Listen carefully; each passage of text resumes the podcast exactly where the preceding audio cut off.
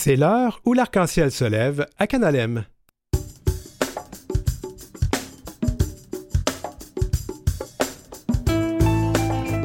Allô, allô tout le monde. Ben, c'est une émission préenregistrée. Nous ne sommes pas en direct aujourd'hui. C'est une émission spéciale pour le lundi de Pâques, le lundi où on mange du chocolat. Donc, je vous promets une émission toute sucrée, toute douce. Ça va nous faire du bien. Avec Éric Chacour en deuxième partie et Farah Alibé en première partie.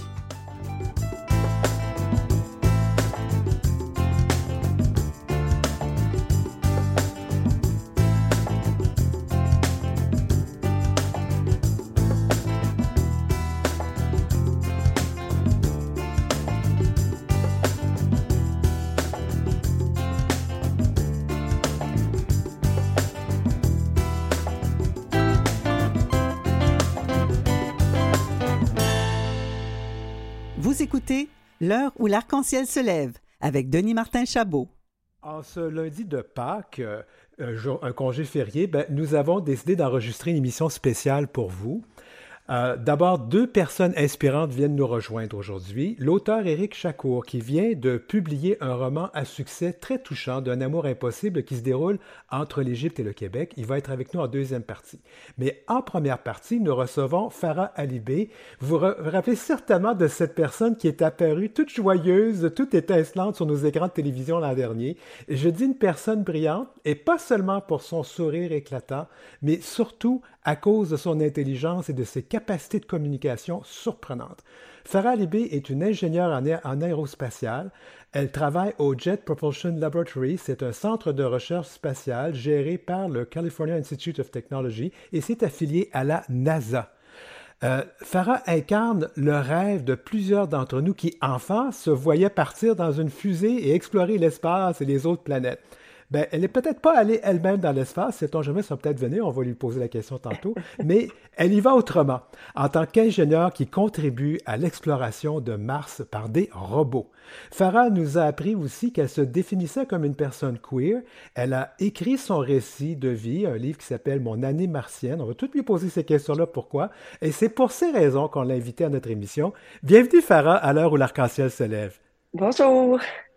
c'est vraiment, vraiment le fun de te rencontrer. On- alors, pour les gens qui nous écoutent, euh, Farah n'est pas en studio avec nous. Elle est, euh, nous rejoint par visioconférence. Alors, je suis le seul qui a la chance de la voir comme ça. Mais de toute façon, on est à la radio. Bienvenue donc. Et, et- et je pense, Farah, je vais te demander, tu utilises quels pronoms et quels accords? Euh, j'utilise, en fait, en français, je sais pas c'est quoi. En anglais, j'utilise she ou they, donc Oui. un ou l'autre. Donc, euh, Elle ou Euh, il en français, oui. exactement, c'est ça. Bon. Euh, donc, Et- euh, je pense que les gens ont tendance à utiliser elle plus, puis je suis correct avec ça, mais, euh, mais j'aime aussi quand les gens utilisent elle parce que c'est c'est un peu plus, je sais pas, ça me représente un peu plus. Tout à fait. On va respecter ça. Mais nous, on a convenu qu'on va utiliser aussi le pronom tu au lieu de Oui. vous. Oui. Ah, d'accord. Bon, ben écoute, c'est le temps de t'entendre. Euh, tu, euh, euh, parle-nous de toi. Tu es né où? Tu as grandi où? Parce que tu es québécoise d'origine, hein, c'est ça? Oui, oui, je suis québécoise d'origine, donc euh, mes parents sont mes parents sont nés à Madagascar, mais eux ont immigré au Canada. Ma mère, elle avait 15 ans quand elle a déménagé ici. Mon père était un peu plus âgé, en fait, c'est quand il a, rencontré ma mère. Moi, je suis née à Montréal, euh, mais j'ai grandi à Joliette. Euh, j'ai j'ai déménagé à Joliette quand j'avais deux ans, donc j'ai fait mon primaire jusqu'à mon secondaire 2 à Joliette. De là, ma famille a déménagé en Angleterre, donc j'ai grandi, j'ai fait mon, la fin de mon secondaire, l'équivalent de mon cégep, euh, dans la ville de Manchester, qui est au nord de l'Angleterre. Et de là, j'ai fait, euh, je me suis beaucoup déplacée dans ma vie. j'ai fait mon université à l'université de Cambridge jusqu'à ma maîtrise. Je suis revenue vers les États-Unis euh, pour faire mon doctorat à Boston. Et maintenant, j'habite à Los Angeles. Donc, un petit tour de l'Amérique du Nord et de l'Europe. Mais c'est plus en avion, certainement pas en navette spatiale, malheureusement pour toi. Euh, écoute, euh, retournons à ton enfance. C'était comment de grandir euh, dans Joliette? Parce que, bon, on- je pense qu'on va dire les choses, tu le dis dans ton livre, tu t'identifies quand même pour une, comme une personne, une femme, une femme de couleur, issue aussi de- de- d'une famille de l'immigration. Alors, c'était comment, toi, de grandir dans tout ça, dans un milieu très québécois, très pur laine, là? Oui, euh, ben, je veux dire que ça a ses beaux côtés et ses moments difficiles aussi. D'un côté, grandir à Joliette, c'est quand même une ville assez idyllique. Je me souviens que mes parents, on avait un grand terrain, on avait une piscine, on partait en vélo le matin. Euh, dans ce temps-là, on n'avait même pas de téléphone cellulaire ni rien. On partait en vélo, on allait voir nos amis, on revenait. C'est une vie complètement différente de ce qu'on peut vivre comme dans une métropole, par exemple. Et euh, j'ai grandi en faisant du patinage artistique. On, allait skier à Val-Saint-Côme, on, faisait du patin sur la rivière l'hiver. Euh, donc, tous ces côtés-là de la culture québécoise, de, grandir au Québec, je les ai très, très bien vécus. J'ai adoré ça. Mais d'un autre côté, il n'y avait pas aussi, il n'y avait pas beaucoup de familles d'immigrants euh, à Joliette. On était, euh, et surtout, il n'y avait pas beaucoup de familles d'immigrants visibles. Donc, il y avait de la peau, de la couleur de peau différente. Et ça, ça a causé quand même beaucoup de problèmes, des moments difficiles. Ma mère m'a raconté que la première fois qu'on était allé au McDonald's euh, à, à, Joliette, euh, les gens nous demandaient Ah, vous venez d'où, vous autres? Les gens se retournaient pour nous, pour nous regarder. les gens dans l'autobus m'arrêtaient pour me demander d'où tu viens d'où, rentre chez toi. il y avait beaucoup de racisme à l'école aussi, du bullying. Euh, donc, ce, ce, sentiment de se sentir autre, de se sentir différente, c'en est un que, que avec lequel j'ai grandi. Euh, puis ça, c'est pas facile quand tu à l'âge de 5, 6, 7 ans, quand tu es déjà différente pour d'autres raisons, mais que les gens te traitent différemment à cause de la couleur de ta peau, que tu as de la difficulté à faire des amis à cause de ça. Euh, et, euh, et le bullying qui était quand même assez intense. Je pense que ça a été des moments très, très, très difficiles. Éventuellement, j'ai découvert que ben, en fait, euh, tout ce que je vivais, c'était beaucoup à cause de euh, relié au manque d'éducation. Euh, fait que ces personnes-là peut-être n'avaient jamais vu une personne de couleur. Euh, donc, quand tu quand tu vis un racisme comme ça, c'est pas. Moi, je me, je me sens pas fâchée de ça contre ces personnes-là parce que pour moi, c'est triste que ces personnes-là n'avaient pas cette éducation-là. Puis j'espère qu'en m'avoir en m'avoir rencontré, en m'ayant rencontré, ils ont peut-être changer un peu. Puis peut-être que maintenant, quand il rencontre des personnes de couleur, il les traite différemment. Mais, mais toi, comment tu fait pour avoir cette résilience? Là, je, je, t'entends, puis je, vais te confier que moi aussi, j'ai vécu de l'intimidation, du bullying, peut-être pas pour la couleur de peau, évidemment, parce que je, suis une personne blanche, mais parce que j'avais l'air queer, j'avais l'air d'une tapette, on va dire le vrai mot. Alors, c'était très difficile pour moi. Comment toi, tu as fait pour passer au travers de ça puis et réussir comme tu as réussi. Là? Comment tu as fait à cette époque-là? Je suis traité-tu? non, euh, je veux dire que c'est des moments qui m'ont fait mal toute ma vie. pendant même en grandissant, en étant adolescente, j'en parle dans mon livre d'ailleurs, que longtemps, je me suis pas sentie belle parce que j'avais une couleur de peau différente, parce que pendant si longtemps, on m'avait traité différemment à cause de qui j'étais, à cause de mon ethnicité. Ça a pris beaucoup, beaucoup de temps. Une chose qui s'est passée, c'est que quand j'ai déménagé en Angleterre, il y avait beaucoup plus de personnes indiennes. Donc, à ce moment-là, je me suis retrouvée quand même dans une communauté où il y a des gens qui me ressemblaient. je pense que trouver sa communauté, on a tous vécu ça d'une manière ou d'une autre, mais je pense que ça commence un peu là parce que ça nous donne la force de, de réaliser que, qu'on est, qu'on est une belle personne qu'on soit, que, quoi qu'on soit. Euh, donc ça, ça a été une chose.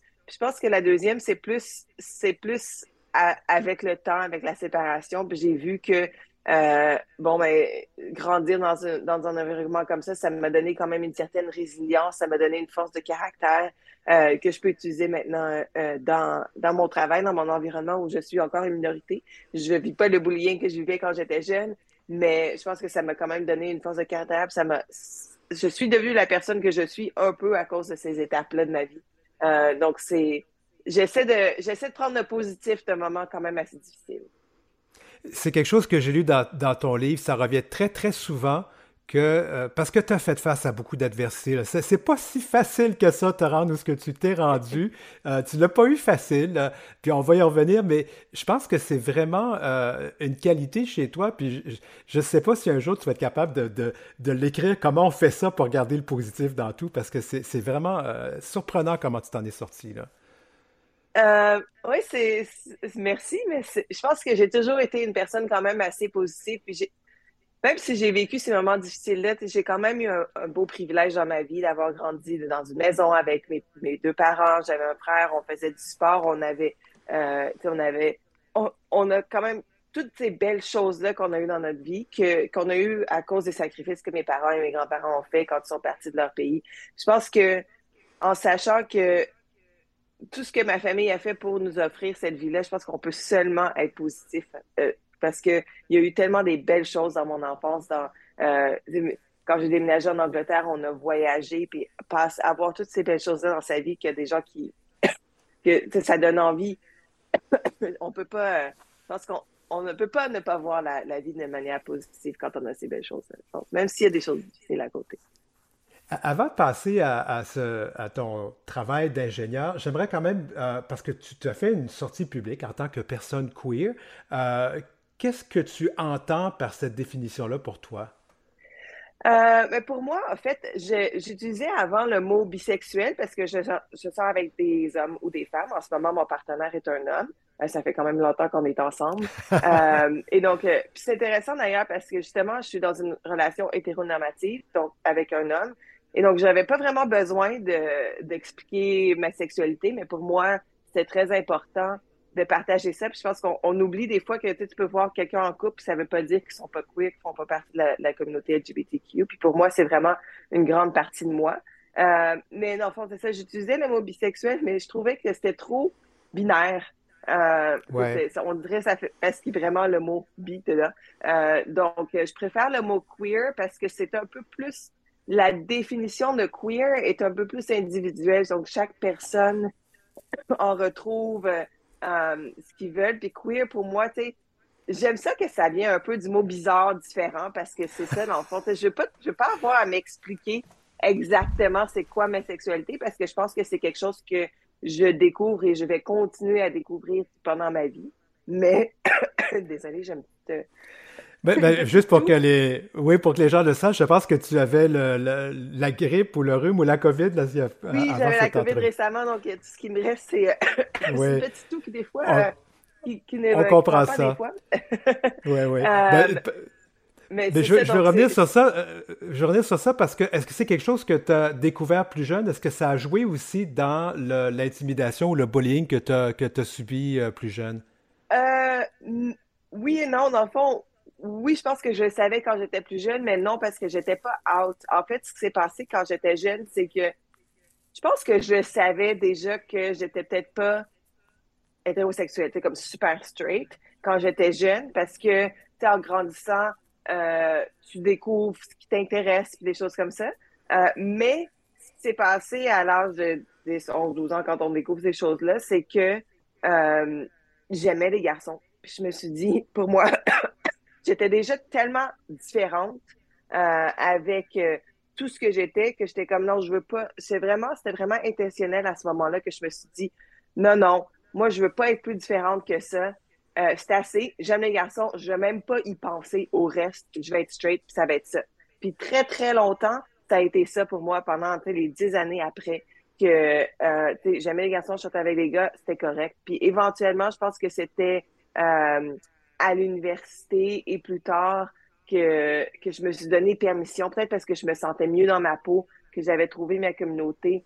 Euh, j'ai déménagé, j'étais à Boston, puis après à Los Angeles, des villes qui sont très, très ouvertes aussi. Euh, puis je pense que c'est ça qui m'a donné la force de dire, OK, j'aimerais ça peut-être explorer cette partie de moi que j'ai laissée dans une boîte à côté. Euh, donc moi, non, le bullying relié à ma sexualité, je l'ai pas vécu. C'était un peu peut-être par choix. Euh, puis c'est ça, encore là, c'est un, privilège que j'ai même eu pu faire ce choix-là en étant jeune. Euh, mais je suis contente que d'avoir réouvert cette partie de moi puis de l'avoir découvert parce que je me sens beaucoup plus complète maintenant que, que je m'assume 100% moi-même.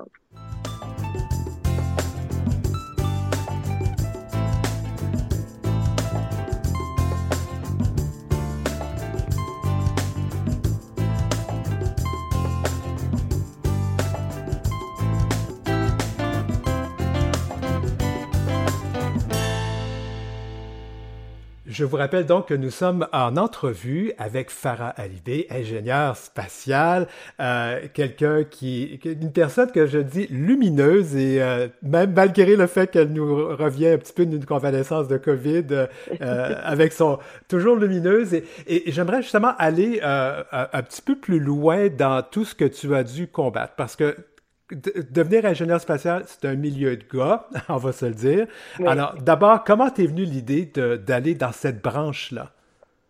Euh, mais moi, j'ai grandi dans les années 90, donc j'ai grandi avec Star Wars, Star Trek, un film qui m'a beaucoup, beaucoup inspiré. C'était Apollo 13. Donc, j'ai grandi avec la tête dans les étoiles, euh, figurativement. Et donc, euh, je pense que c'est vraiment comme, tu sais, tout le monde a son rêve d'enfance de qu'est-ce qu'il voudrait faire. Tu penses être pompier, être astronaute, être euh, un rockstar. Mais pour moi, c'était d'être astronaute. Puis je l'ai comme, j'ai jamais perdu de vue ce rêve d'enfance, en fond. Euh, mais j'ai aussi toujours été une fille comme bricoleuse qui essayait de comprendre le monde autour de moi. Donc, je pense qu'entre entre ces deux choses-là, euh, j'étais comme peut-être destinée pour aller en aérospatial. Donc, c'est vraiment un rêve d'enfance que, que j'ai continué à poursuivre toute ma vie. Mais on t'a dit, il y, a, quand même des profs ou des, des personnes qui t'ont dit non, non, va pas là, c'est pas un domaine pour les filles. Oui, puis je pense que ça a été euh, beaucoup comme la société, je l'avais entendu. Ah, comment est-ce que tu vas faire? comment est-ce que tu vas faire pour avoir des enfants, euh, t'occuper d'une famille, être ingénieur, ça va pas ensemble. J'ai aussi eu une orientatrice euh, de carrière qui m'a dit, ben, Farah, quand même, c'est un monde, c'est un monde d'hommes. Je sais pas si tu vas réussir là. Tu as des bonnes notes, tu peux choisir n'importe quel métier que tu veux. Euh, pourquoi est-ce que tu irais en ingénierie? Euh, c'est pas comme cette personne-là en particulier. C'est pas comme si elle me voulait du mal. Je pense que c'est plus que euh, elle voulait comme m'avertir que ça serait un monde dominé par les hommes. Puis c'est vrai que c'est pas toujours facile. On est comme environ 25% de femmes dans ce domaine-là, un peu moins. Euh, il y a des microagressions, il y a, on est traité différemment. Euh, ça s'améliore bien sûr, mais ça n'a pas toujours été facile. Donc elle avait pas nécessairement tort. Euh, mais je pense que quand quand il y a un problème dans la société, on devrait pas dire aux jeunes non mais toi adapte-toi au problème puis évite évite le problème ça, serait, ça doit être le contraire, qu'on doit se changer nous-mêmes quand on sait qu'il y a un problème, euh, puis qu'on doit être capable d'inviter tout le monde à la table, d'inviter tout le monde à poursuivre leur rêve. Euh, tu as mentionné euh, tout à l'heure, en début de, réponse, comment peux-tu faire ça et avoir des enfants? Est-ce que c'est quelque chose que tu rêves de, de faire, d'avoir des enfants, devenir une maman? Euh, pour moi, non. Personnellement, c'est pas quelque chose qui, euh, j'ai jamais quelque chose qui m'a intéressé. Donc, euh, c'est pas, parce que c'est super beau d'être une maman et d'avoir une famille, mais pour moi, euh, ma famille, c'est mon chum et mon chien et moi. et et je, je, redonne à ma société d'une manière différente. je fais beaucoup de, je vais dans les écoles, je suis volontaire dans un programme qui s'appelle Grand Frère, Grande Sœur ici aux, États-Unis et aussi je travaille euh, dans, avec des jeunes qui sont euh, dans, dans à l'équivalent de la DPJ ici. Euh, donc ça, c'est ma manière de redonner à la société. Mais personnellement, cette envie d'avoir des enfants, c'est pas quelque chose que moi j'ai jamais senti ça dans le fond. Euh, donc ça fait pas partie de ma vie. Puis justement, je trouvais ça bizarre étant jeune que les gens me disent ah mais euh, comment tu vas faire pour avoir des enfants, une famille? Puis je me disais, ben, premièrement, une famille, ça se fait pas nécessairement tout seul. Il y aura quelqu'un d'autre. Mais, mais deuxièmement, c'était comme, ça, c'était pas un facteur dans, dans mes décisions. Mais quand je dis ça, ça veut pas dire que mon métier, euh, me permet pas ça. Euh, j'ai bien sûr beaucoup d'amis, de collègues euh, qui ont des enfants euh, et, euh, et, ça se fait très, très bien. Donc, je pense que c'est un, mythe de dire que ah, euh, il y a certains métiers que, pour une femme ou une personne d'avoir des enfants, c'est, pas possible. ça se fait très bien, faut juste apprendre à avoir euh, ses priorités. Puis tu me permets peut-être d'ajouter aussi que ce n'est pas une obligation pour une femme d'avoir des enfants. Non, exactement. euh, et pour moi, c'est vrai que les gens au début étaient un peu surpris. Pourquoi tu veux pas des enfants? J'étais comme, ben, j'ai pas à m'expliquer. C'est juste, euh, j'ai pas le goût. Euh, euh, c'est comme, est-ce qu'on demande à une femme pourquoi est-ce que tu veux des enfants? Non. Euh, donc, je pense que c'est un choix personnel. Chacun fait ça dans sa vie. puis pour moi, en tout cas, pour le moment, ça fait pas partie de mes plans. En tout cas, euh, Farah, j'admire ta candeur. À chaque fois qu'on te pose une question, c'est pas une réponse de politicien, tu nous dis exactement, tu nous donnes l'heure juste. je, pense que ça fait du bien et, et, je, te, je t'amène sur un autre sujet. Moi, je suis, un, je suis un homme, un homme blanc, mais je suis un homme c'est genre, mais tu es une femme. Les femmes vivent beaucoup de discrimination dans nos, sociétés, dans nos sociétés. C'est toujours et encore là. Comment, euh, tu sais, tu parles que tu vas dans les écoles et tout ça. Alors, comment vois-tu ton rôle, toi? Te vois-tu comme un modèle pour ces jeunes femmes qui, euh, qui sont derrière et qui se disent Ah, ouais, peut-être que j'ai-tu, je suis-tu capable? Qu'est-ce que tu. Tu te vois-tu là-dedans, toi?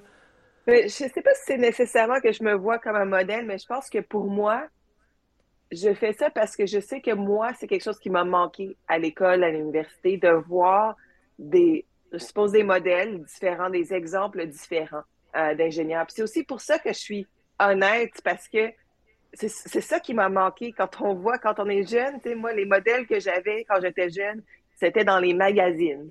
euh, c'est à peu près tout. Peut-être que c'était le début de l'Internet, mais c'était les gens qu'on voyait à MTV et dans les magazines, puis c'était à peu près ça. Donc, c'était pas exactement des modèles qui me ressemblaient, des modèles qui avaient, euh, qui, qui, avaient les mêmes aspirations de carrière que moi. Et rendu à l'université, encore là, je me retrouvais dans un monde très, très blanc, très, très masculin. Donc, quand je regardais, euh, c'est comme un grand modèle pour moi, c'était Carl Sagan, un, un, ingénieur un scientifique extraordinaire, mais qui me ressemble pas du tout.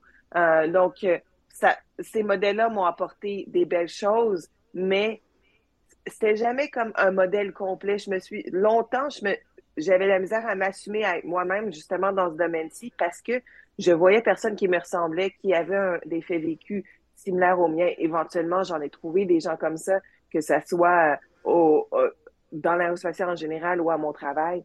Euh, mais c'est quelque chose qui m'a manqué. C'est pour ça que je le fais. Donc, je me dis que d'un côté, peut-être que si quelqu'un se reconnaît dans mon histoire, que ça soit une petite partie de mon histoire, une petite partie de moi qui se reconnaisse là-dedans, puis que se sente peut-être moins seul, parce que je pense que mon enfance, euh, ça a été marqué beaucoup de solitude. Euh, c'est tellement un beau cadeau à offrir, de, juste en étant soi-même, euh, de, de, pouvoir inspirer quelqu'un d'autre. Donc, pourquoi ne pas le faire? Ah, c'est beau.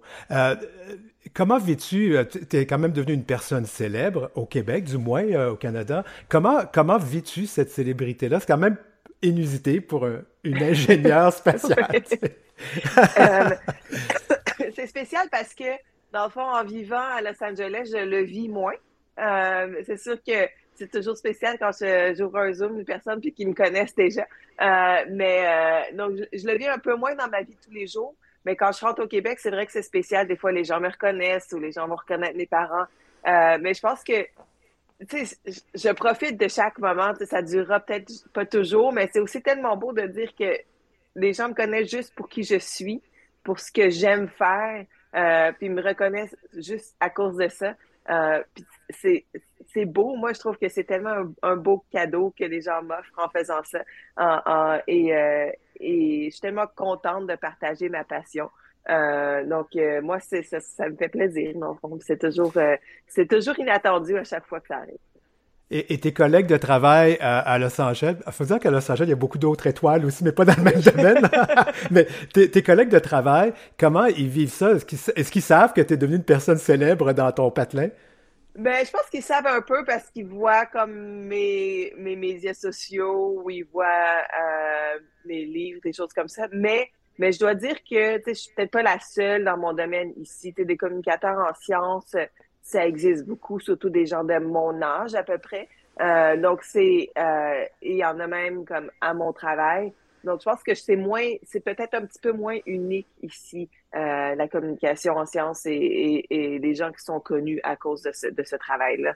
Euh, donc euh, mais je pense que aussi, je suis toujours moi-même. J'ai pas changé. En tout cas, j'espère que j'ai pas changé. Donc, je pense que pour les gens autour de moi, c'est comme Ah, c'est bien cool que tu fais ça, puis ils retournent à être mon collègue ou mon ami parce que je suis encore la même personne. Puis ils sont cool aussi avec le fait que tu t'affirmes comme une personne queer, parce que là, tu le fais vraiment là, dans ton travail, ils le savent. là.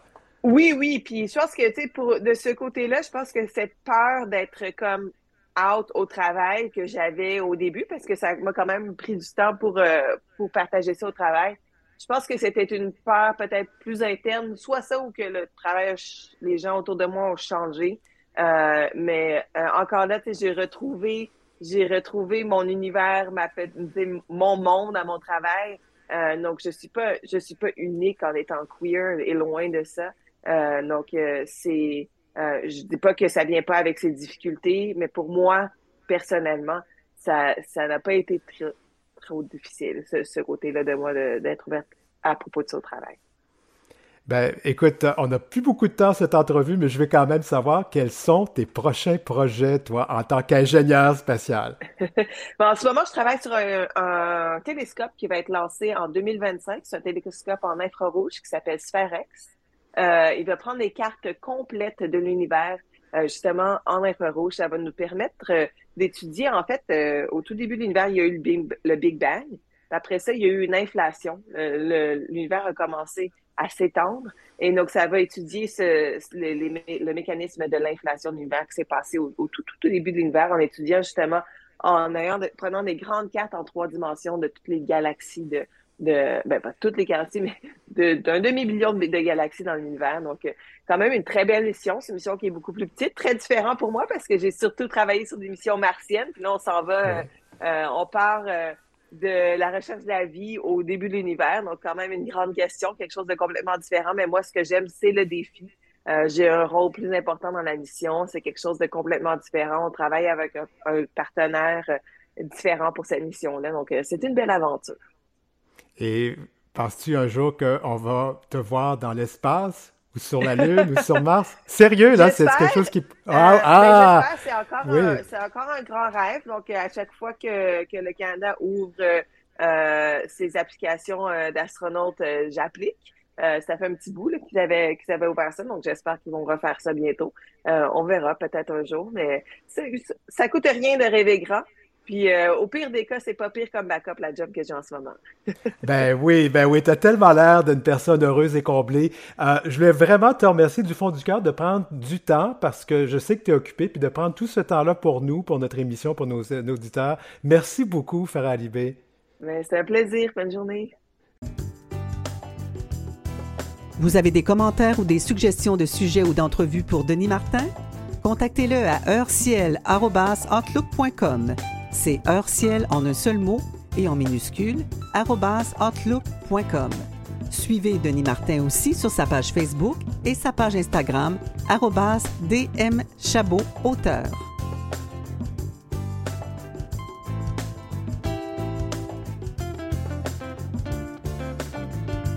Alors, quelle belle entrevue qu'on vient d'entendre avec Farah Alibé. Farah Alibé qu'on a rejoint en Californie.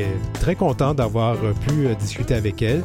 Après la pause, une autre personne inspirante, Éric Chacour, auteur, il vient de publier euh, Ce que je sais de toi, un roman absolument génial qui euh, fait tout un tabac, une révélation de l'année. Alors on va découvrir avec lui ce roman et d'ici ce temps-là, ben, un autre petit morceau de chocolat, ça va nous faire du bien.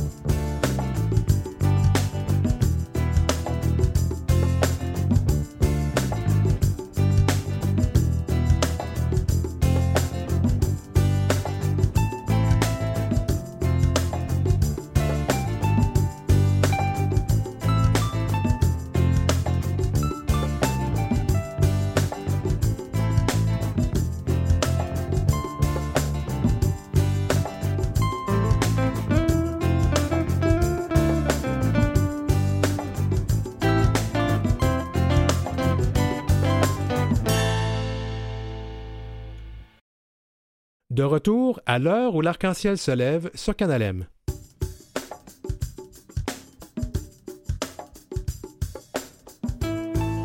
Alors, dans cette deuxième demi-heure de notre émission spéciale du lundi de Pâques, nous recevons Éric Chacour, auteur qui vient de publier un livre qui fait, euh, ben, qui fait beaucoup parler de lui. Donc, euh, on s'entretient avec lui pendant la prochaine demi-heure.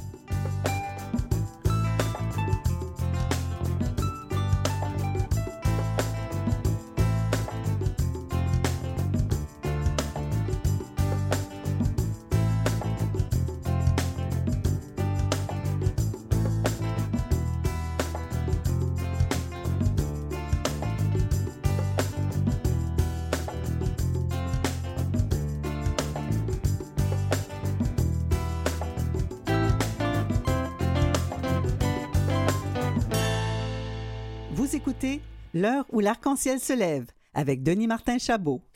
Oui, c'est notre lundi de Pâques. Je ne l'ai pas dit en première demi-heure, mais on peut le dire maintenant. Euh, j'espère que vous avez eu du bon chocolat de Pâques. C'était peut-être la seule bonne raison d'aimer cette journée-là, ceux qui aiment le chocolat.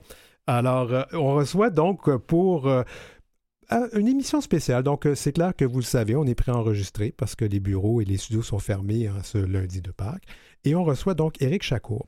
Éric Chacour, pourquoi je l'ai invité? Parce que euh, j'ai lu son, roman, c'est son premier roman, et j'ai vraiment été très, très touché parce que j'ai lu et je vous recommande de lire et vous allez être touché aussi. Et euh, surtout parce que euh, c'est notre chroniqueur littéraire, Brian Selway, qui me dit il faut vraiment l'inviter, tu vas l'adorer. Alors, on va le voir. Si je vais l'adorer. Non, on s'est parlé avant l'entrevue quand même. Éric Chacour, bienvenue à l'heure où l'arc-en-ciel se lève. Beaucoup de pression, Denis Martin. Ah! J'aime bien ça. T'as pas l'air sous pression. Euh, je le demande à tous mes invités la première fois qu'ils passent à l'émission. Avec toi, on utilise quel pronom et quel accord? Tu peux utiliser il. Il, d'accord. Alors, Éric, euh, c'est vraiment euh, tout un événement pour toi. Tu as publié ton premier roman et qui a beaucoup de succès. Commençons par ça. Est-ce que tu t'attendais à ça?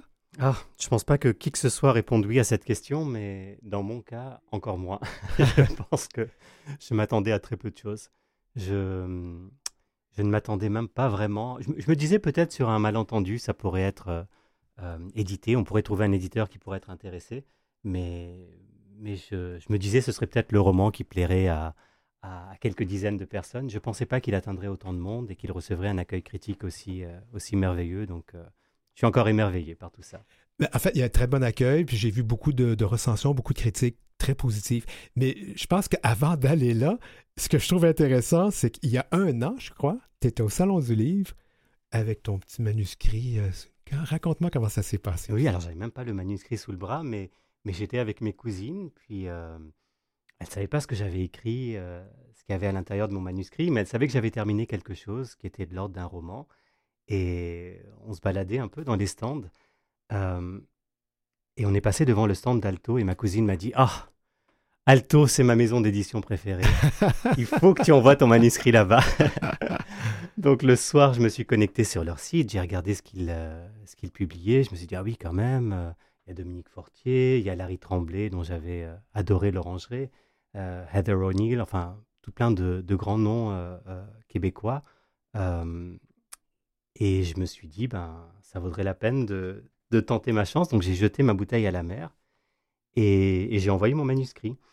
Et puis je suis tombé sur un article où on interrogeait les éditeurs d'Alto qui racontaient un peu comment se passait le processus de sélection du roman et le nombre de romans qu'ils recevaient par semaine. Et je me suis dit, bon, ben, je pense que pense qu'il faudra que j'envoie plus de bouteilles à la mer si je veux y arriver. Et, au final, ça a marché avec Alto du premier coup, donc c'est juste miraculeux. Mais c'est vraiment une belle histoire. Ah, ah, d'abord, je n'ai pas donné le nom de, ce roman, ce que je sais de toi. Et justement, moi, je comprends pourquoi ils l'ont adoré au départ, parce que c'est une histoire d'amour, d'amour impossible. C'est, tu sais, il y a les, comment est-ce que je disais, il y a des archétypes d'histoire, hein, Roméo et Juliette, l'amour impossible, et tu l'as, tu l'as adapté à, quelque chose de une autre histoire euh, qui euh, fait c'est différent. On se promène, on, se promène dans deux pays, on se promène entre cultures aussi. Euh, alors, ben justement, sans donner la fin, sans divulgacher, parle-moi un peu de ce que tu racontes dans ce roman. Alors, c'est drôle que tu parles de Roméo et Juliette parce que c'était vraiment une inspiration. Mmh J'avais envie de faire une sorte de Roméo et Juliette avec Roméo et Roméo, peut-être. Voilà, un, Roméo et Julien, si tu veux, qui se passerait en Égypte, mm. euh, pour l'essentiel. Et puis, effectivement, tu le rappelais, quelques scènes à Montréal. Alors, le, roman, de quoi parle-t-il? C'est l'histoire d'un déraillement, je pense. C'est l'histoire de, c'est l'histoire d'une personne, Tarek, euh, dont la vie était comme mise sur des rails, euh, comme s'il avait une partition qui était déjà écrite pour lui et qu'il lui suffisait d'interpréter. Mm-hmm. Et et un jour, il fait cette rencontre, il rencontre ce jeune homme qui s'appelle Ali, qui vient le voir parce que sa mère est malade et il a besoin que, que, Tarek vienne l'ausculter.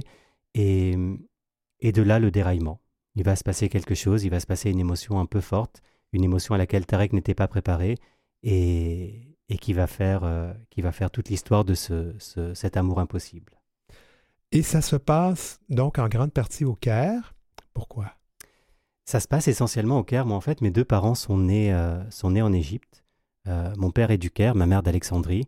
Ils se sont rencontrés tous les deux à Montréal, où je suis né, mais, mais tous les deux venaient d'Égypte et ils appartenaient à une communauté. Euh, une communauté qu'on appelle Levantine, une communauté de Syriens, de Libanais qui habitaient en Égypte, parfois depuis plusieurs générations. Et de profession chrétienne, je crois. Hein. Alors plutôt chrétien, ouais, plutôt chrétien en majorité, plutôt francophile, plutôt mhm. occidentaux dans l'âme, mhm. euh, et qui vivaient un petit peu à part. Et, et c'est une communauté qui a, qui a, connu un grand déclin à l'époque euh, où il y a eu euh, les, les, nationalisations de Nasser. Et je trouvais que ça faisait une jolie toile de fond, cette espèce de déclin communautaire, à cette histoire d'amour impossible. Alors, à ma grande surprise, quand on s'est parlé pour préparer cette entrevue, je t'ai demandé Ah, mais tu vivre en, en, Égypte, tout ça, pour bien décrire. Et là, tu m'as appris que non, pas tant que ça. Hein? Non, alors j'y suis allé, j'y suis allé une quinzaine de fois dans ma vie, mais je n'ai jamais vécu en Égypte. Euh, mais de toute façon, j'ai envie de te dire, euh, Denis Martin, l'Égypte que je décris n'existe plus depuis longtemps. C'est vrai. C'est l'Égypte de cette communauté-là, c'est l'Égypte des années 80. Euh, Est-ce que c'est l'Égypte que tes parents t'ont décrit, j'imagine? Oui, c'est leur Égypte, euh, la leur, celle de leurs amis. J'ai essayé de, de rapiécer les lambeaux de récits qu'ils me racontaient, de rajouter ça et là quelques détails. mais ce n'est jamais qu'une toile de fond. moi, ce que j'avais envie de raconter, c'était avant tout une histoire d'amour une histoire d'exil, une histoire de, filiation aussi. Euh, C'était ces thématiques-là qui sont assez universelles. Euh, le fait que ça se passe en Égypte euh, n'est pas anodin. Encore une fois, c'est une toile de fond qui était, mhm. qui était importante pour cette histoire. Mais, euh, mais je pense que ce qui peut toucher les gens est assez universel. Il y a, comme, oui, et il y a quand même quelque chose d'assez atroce sur, sur l'homosexualité parce que c'est quand même, il faut le nommer, il y a une relation entre deux hommes. Et ce qui arrive à ces deux hommes-là, c'est atroce, mais tu sais quoi, c'est pas décrit avec une, une espèce de jugement contre l'Égypte parce que ce qui s'est passé là, c'est passé ici de toute façon déjà. C'est passé pas mal partout ailleurs.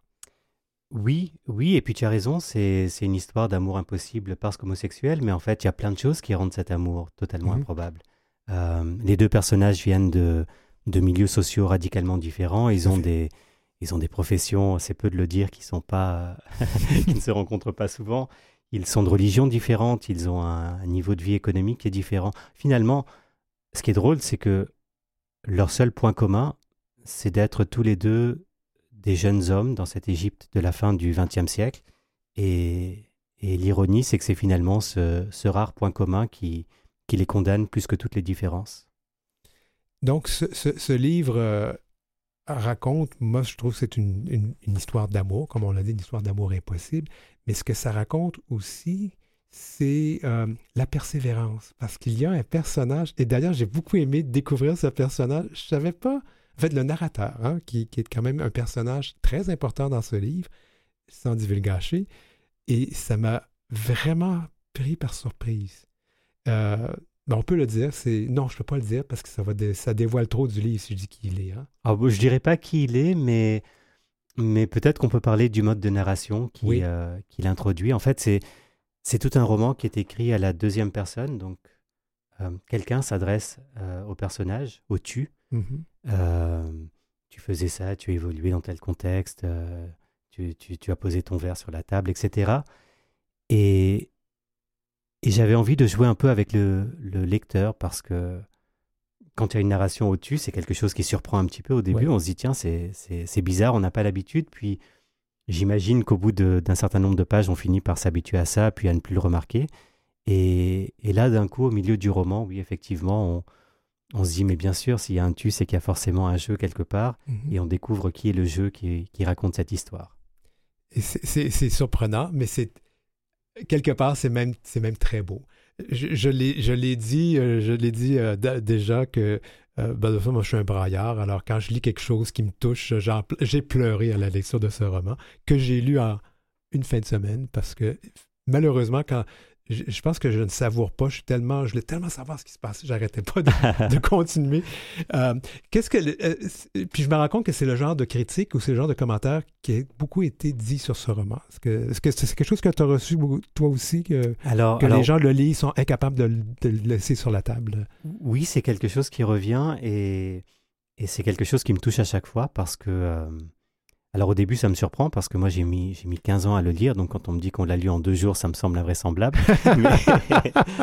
mais, euh, mais, voilà, l'émotion que tu viens de décrire, elle me touche beaucoup. Euh, et puis je te remercie de la partager avec moi. Parce que je, sans faire un jeu de mots sur ce qui se passe dans le livre, mais je suis un boulimique de lecture. J'en dis pas plus parce que c'est toujours ce que je trouve difficile quand j'interviewe un auteur ou une autrice ou un auteur, c'est de parler du livre, mais sans trop en dire parce que je veux, que les gens le découvrent parce que on gâche leur plaisir. oui, en plus, celui-ci, il n'est pas facile à.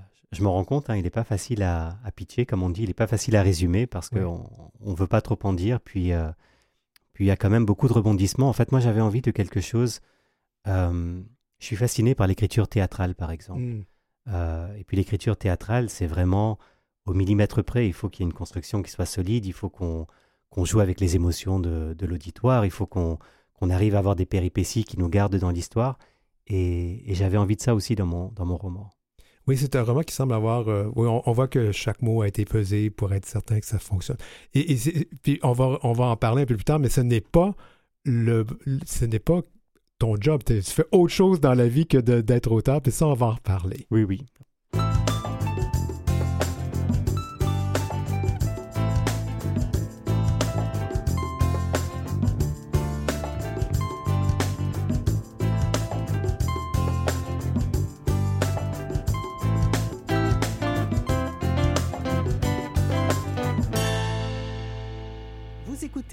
L'heure où l'arc-en-ciel se lève avec Denis Martin Chabot. Alors, je suis avec Éric Chacour, auteur, qui a publié le roman Ce que je sais de toi, un roman qui présentement fonctionne très bien. Euh, et euh, comme il le disait, à sa grande surprise, mais finalement, quand, vous l'aurez lu, vous allez comprendre. C'est un beau roman. encore une fois, je le dis. Euh, Éric, j'aimerais ça qu'on parle un peu de toi parce que on ne te connaissait pas avant aujourd'hui. Je pense que tu n'es pas euh, auteur à plein temps, tu fais autre chose dans la vie. Heureusement, hein, parce que si je te dis que je mets 15 ans à écrire et que, et que je ne fais que ça, ça devient compliqué. Oui, je travaille dans le, je travaille dans le milieu de la finance, je travaille dans une banque. Mm-hmm. Et comment ils ont pris ça de savoir que leur employé euh, a publié un roman avec une thématique euh, gay? Ah, je pense que... Oh, ça m'est pas revenu la question de la thématique, mais je pense que le, le, fait d'avoir un employé qui, qui publie, ça c'était quelque chose qu'ils ont accueilli avec beaucoup de bienveillance. Puis j'ai eu la chance au lancement d'avoir euh, beaucoup de gens qui, sont venus, des gens de la banque qui sont venus mmh. euh, assister à ce moment-là. Ça m'a beaucoup touché. En plus, à ce moment-là, je changeais de poste. Donc c'est drôle, j'avais des gens qui étaient venus de, des anciennes équipes où j'étais, des gens des nouvelles équipes. Et, c'était un moment assez, assez touchant. Ouais. On pose toujours la question aux auteurs. Euh, moi, je le fais avec toute bienveillance et j'ai lu le livre. Alors, je, peux, je pose la question en bien gentiment, mais qu'est-ce qu'il y a, parce que c'est ton premier roman, on dit toujours que le premier roman a quand même une grande partie de soi dans le, dans le, dans le texte. qu'est-ce qui est de toi là-dedans? Euh, pas tant de choses sur l'histoire elle-même, en fait. Mm-hmm. Pas tant de choses. C'est vraiment une fiction, euh, une totale fiction. Euh, Est-ce qu'il y a un personnage qui se rapproche de qui tu es? Ou que tu te rapproches de ce personnage? Je ne sais pas comment on pourrait poser la question. Je pense. Alors, pas nécessairement, peut-être le narrateur dans le côté, euh, dans le côté euh, peut-être enfant un peu précoce. Euh, et là encore, je ne vais pas en dire trop, mais, mais non, non, j'essaye vraiment de travailler chaque personnage dans sa, dans sa singularité. Je, pense que ce qu'il y a de plus de moi dans l'histoire, c'est sans doute ce que j'ai, ce que je décrivais tantôt sur le, la toile de fond, cette communauté égyptienne, etc. Ces histoires dans lesquelles j'ai baigné toute ma jeunesse. Et après, oui, évidemment, il y a toujours des, petits bouts de soi qui sont cachés un peu partout. Euh. Et moi, je peux te dire que quand je t'entends, j'entends la voix du narrateur. Mais ça, c'est moi, c'est mon interprétation. Ça n'a pas à être la vérité infuse. mais... mais... sûrement, sûrement. Il y a toujours un peu de soi de toute façon. Hum, justement, tu mentionnes l'Égypte. Euh, j'ose poser la question. Euh, je comprends que tu es une personne queer. Alors, une personne queer, l'Égypte, euh, comment tu vis tout ça? Parce que quand même, on l'a vu dans le livre et on sait aussi que dans euh, les communautés de, de, l'endroit, c'est assez difficile d'être une personne queer. Alors, comment tu te sens dans tout ça? Alors, oui, oui, évidemment, vivre son homosexualité dans une, dans une grande partie du monde, dans la totalité du monde, en fait, il y a quelques décennies, et puis aujourd'hui encore dans une, dans une majorité de, du monde, euh, c'est quelque chose de compliqué. Euh, je, je ne sais pas à combien on estime les, les minorités sexuelles, mais je pense que c'est aux alentours de 6 à 12% selon les estimations. Euh, ça veut dire qu'en Égypte, il y a l'équivalent d'un Québec entier de, de personnes issues des, des, communautés LGBTQ. Et, et c'est peut dire que c'est difficile de, de vivre dans ces conditions-là dans des pays qui n'acceptent pas cette différence. Donc, oui, évidemment, c'est une difficulté, c'est une, une, douleur à l'âme. Après, moi, j'ai jamais vécu en Égypte, donc mon regard, il reste le regard de quelqu'un d'extérieur. Euh, mais c'est sûr que ce sont des choses qui me touchent, puis qui doivent tous nous toucher. Mais je me posais la question aussi dans ton cas, est-ce que comment tes parents ont accueilli ta différence, le fait que tu es une personne queer? ça s'est relativement bien passé. Ça s'est relativement bien passé. Je, je crois que je crois qu'on est à une génération où c'est beaucoup plus accepté. Moi, quand j'ai fait mon coming out, j'habitais en France. Je, suis né à Montréal, mais j'ai vécu une grosse partie de ma vie en France.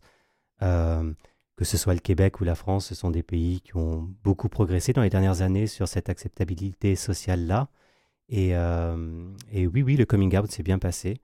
Euh, aidé par, euh, par la petite sœur, par les cousines. Il y a toujours la petite sœur quelque part. Hein, oui, oui, oui, tu disais, c'est drôle quand tu me posais la question tantôt de, de ce qu'il y avait de moi au niveau de, de, ce, de ce roman. Il y a, peut-être aussi dans les toutes premières pages un petit peu de, du caractère de ma petite sœur. Oui, oui, tant que tu le mentionnes, puis avec ce que tu viens de me dire, je, je me rappelle, oui, peut-être. Mais bon, après, après il faut, faut, toujours se méfier et pas chercher à tirer trop loin le fil parce que chaque personnage a sa propre vie et, et son propre caractère, mais il y a toujours des inspirations, oui. Alors, tes parents, je crois, vivent toujours. Est-ce qu'ils ont vu le livre? Est-ce qu'ils sont au courant? Alors, mon père, ma, mère n'est plus en vie. Ma mère ah, est décédée quand j'avais 18 ans à peu près. Mm-hmm. Euh, mais mon père et, sa copine, euh, mon père, je suis, pour, euh, pour le coup, je suis sûr, a lu le livre.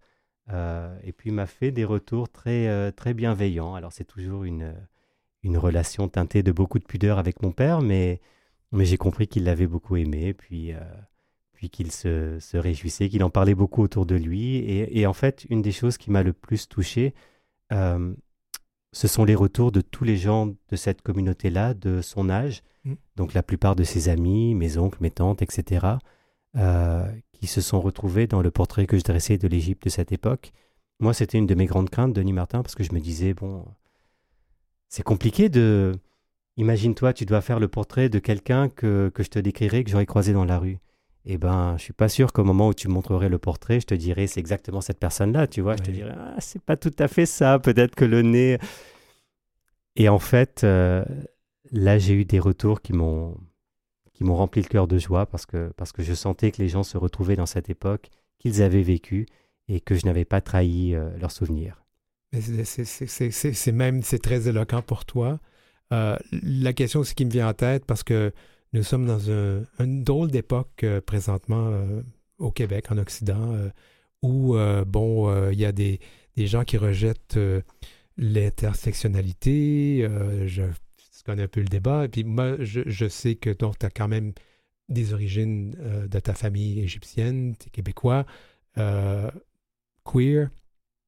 C'est difficile à vivre, tout mettre ça ensemble et puis à vivre tout ça? Est-ce que c'est difficile à vivre? Non, je ne pense pas que ce soit difficile. Euh, je crois qu'à l'adolescence, on, on, passe par une période de sa vie où on a envie d'être invisible, d'être comme tout le monde, de ne pas retrouver de choses qui feront rire les autres dans sa boîte à lunch. De... Mais il arrive assez rapidement à un âge où on se rend compte qu'en fait, tout ce qui est intéressant en soi, c'est ce qui nous différencie des autres.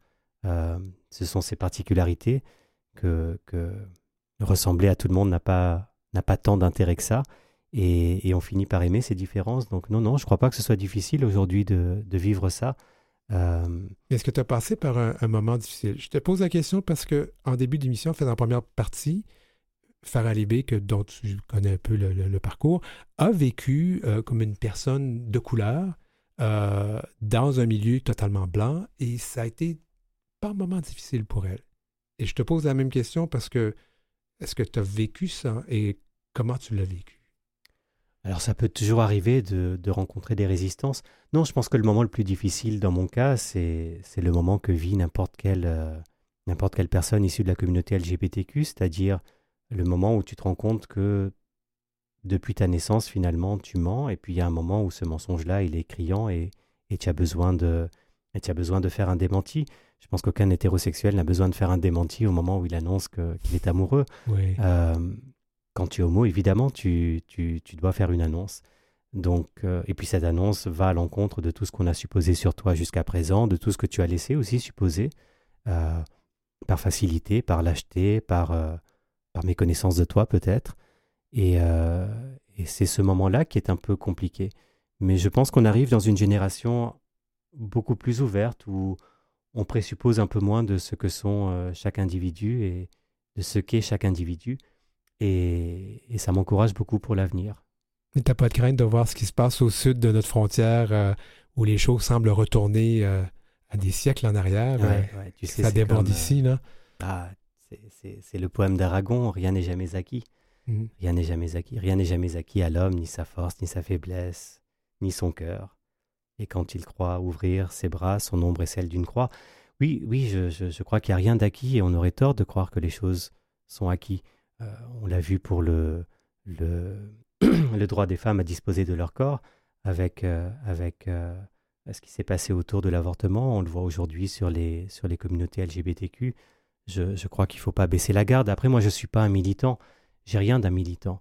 Tu vois, je ne suis pas quelqu'un qui, je suis conscient du, de la chance que j'ai de vivre aujourd'hui dans un Québec qui s'est construit grâce à des militants qui, ont, qui se sont battus pour, pour que je puisse vivre dans cette sécurité d'esprit-là. Euh, mais c'est pas ma nature d'être militant. Je suis, j'en ai, j'en ai ni le, ni le courage sans doute, euh, ni l'absence de nuances que ça demande, parce que parce qu'être militant, c'est faire fi un peu des nuances. Puis moi, mhm. moi j'ai besoin de nuances. Sinon, j'arriverai pas à raconter d'histoire. Alors, ce livre, son avenir, va-t-il être euh, porté au cinéma, en télésérie, euh, traduit en anglais, en d'autres langues, en, en, égyptien? Ah, là, j'ai des, j'ai, des, j'ai des tantes chez elles qui sont en train de casser des assiettes pour ne pas que. Une fois qu'on annonce quelque chose comme ça, que le sort ne s'acharne pas. Euh, écoute, le cinéma, le théâtre, ça me, ça me, ça me ferait infiniment plaisir. Il n'y a rien aujourd'hui qui est, qui est prévu dans ce cadre-là. par contre, passer des frontières, oui. Euh, on, a eu, euh, on a eu une série de belles nouvelles comme ça, puis, puis le, livre a été vendu aux éditions Philippe Ray euh, pour la francophonie hors Amérique du Nord. Donc, il va sortir en France à la prochaine rentrée littéraire, mmh. en France, en Belgique, en Suisse, au Luxembourg, et, en fait dans toute la francophonie. Donc, c'est une merveilleuse nouvelle, dans une maison d'édition fabuleuse en plus. et c'est drôle parce que moi, je suis arrivé en France quand j'avais 10 ans et, je me rends compte que je me pose les mêmes questions pour mon livre que je me posais à l'époque pour moi-même. Euh, est-ce que est-ce qu'il va être bien accueilli? Est-ce que est-ce qu'on va l'aimer? Est-ce qu'il va trouver des gens qu'il pourrait toucher? Euh, Donc je lui espère euh, autant de bonheur que j'en ai vécu là-bas. Et un autre roman en préparation? Mais là, ça te prend, ça t'a pris 15 ans pour celui-ci. ben, t'es encore jeune, alors euh, je pense qu'on va être Écoute, je, je, je, viendrai au... à l'heure où l'arc-en-ciel se lève dans 15 ans. là, parce que je suis beaucoup plus vieux que toi, là, quand même. Écoute, je, je, nous souhaite dans 15 ans de faire une émission avec un deuxième roman, et puis je, je, me souhaite un peu égoïstement de le sortir avant. Mais, mais oui, j'aimerais bien, j'aimerais bien sortir un deuxième roman. Ouais. Mais la pression, il euh, ne faut, faut, pas se sentir... Euh, sous pression de le faire. Non, c'est pas une pression, c'est vraiment une envie en fait. Euh, c'est drôle, tu parlais tantôt d'un premier roman, puis de ce qu'on a envie d'y mettre, de, la raison qui nous fait euh, aborder tel ou tel sujet.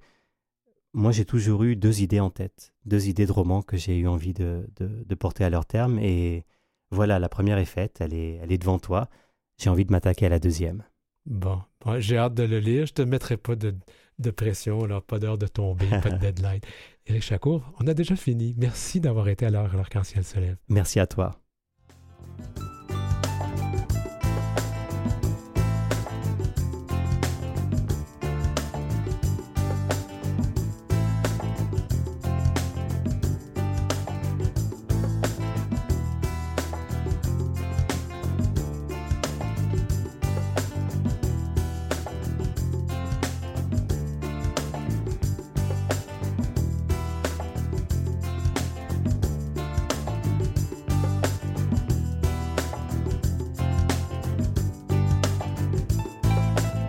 Commentaires ou des suggestions de sujets ou d'entrevues pour Denis Martin? Contactez-le à heurciel.outlook.com. C'est heurciel en un seul mot et en minuscule, outlook.com. Suivez Denis Martin aussi sur sa page Facebook et sa page Instagram, dmchabot auteur. Ah, c'était notre émission spéciale pour ce lundi de Pâques où on mange du chocolat. Nous, c'était une petite émission douce et sucrée. Ça nous a fait du bien aujourd'hui de faire ça. Alors, l'arc-en-ciel se lève ce lundi 10 avril. Je remercie nos invités, Farah Alibé et Éric Chacour. Et je voudrais remercier notre équipe, France Dauphin qui m'assiste à la recherche, Maurice Bolduc qui est à la mise en onde, Julie Curley qui nous a gracieusement euh, donné cette musique thème. Gerlie Ormelette qui euh, est aux réseaux sociaux de Canal M. Merci aussi à Jean-Sébastien Laliberté, chef de diffusion, Marjorie Théodore, présidente et directrice générale de Vie de Canal et Philippe Lapointe, directeur des programmes. Je m'appelle Denis Martin Chabot. À la semaine prochaine!